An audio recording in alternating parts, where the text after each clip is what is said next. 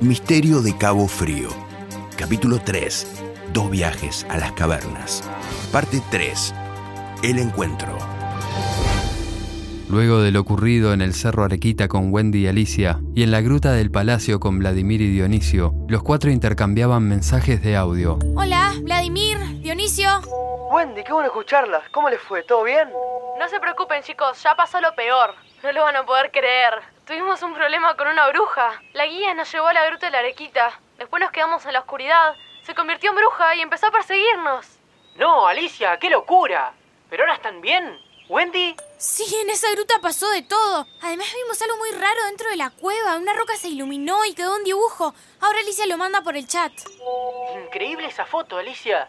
Nosotros también tuvimos un viaje accidentado. Una zona de la ruta se derrumbó y Dionisio quedó atrapado. Por suerte un guardia lo rescató, pero pasó algo más. Ahora él les manda un audio para contar.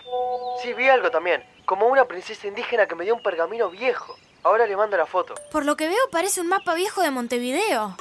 Voy a agregar a Salvador al grupo, que parece que se dio cuenta de algo importante. Hola, mi hermano me mostró las fotos. Creo que si las superponemos, funciona como una sola imagen. Si se fijan ahora, la parte de abajo indica como un castillo. ¿En esa ubicación está el castillo Pitamiglio? Buenísimo, Alicia. Entonces el triángulo está marcando lugares de Montevideo en el mapa. Los árboles pueden ser del Parque Rivera, famoso por la leyenda de la Llorona. Sí, Dionisio. Y el último vértice del triángulo es como un cuadro. Debe estar en el Museo Blanes. Ahí está la leyenda sobre el cuadro embrujado de Clarita. Sea quien sea que está detrás de todo esto, quiere que vayamos a estos lugares para tener más pistas. ¿Más pistas de qué? Ya me están mareando tantas pistas.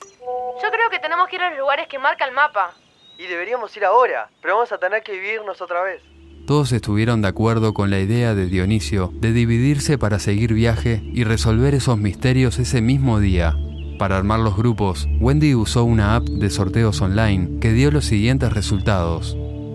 Bueno, el sorteo quedó así. Vladimir y Alicia van al Museo Blanes, Salvador y Víctor van al Parque Rivera y Dionisio y yo vamos al Castillo Pitamiglio. ¿Cómo hacemos, chicas? Ustedes sigan de viaje a Montevideo. Nosotros nos tomamos un ómnibus para ahí y nos encontramos en la puerta de cada uno de los lugares. Gracias por escuchar Misterio de Cabo Frío. Impulsaron este proyecto ANEP, MEC, UTEC y Plan Ceibal. Te invitamos a escuchar el próximo capítulo.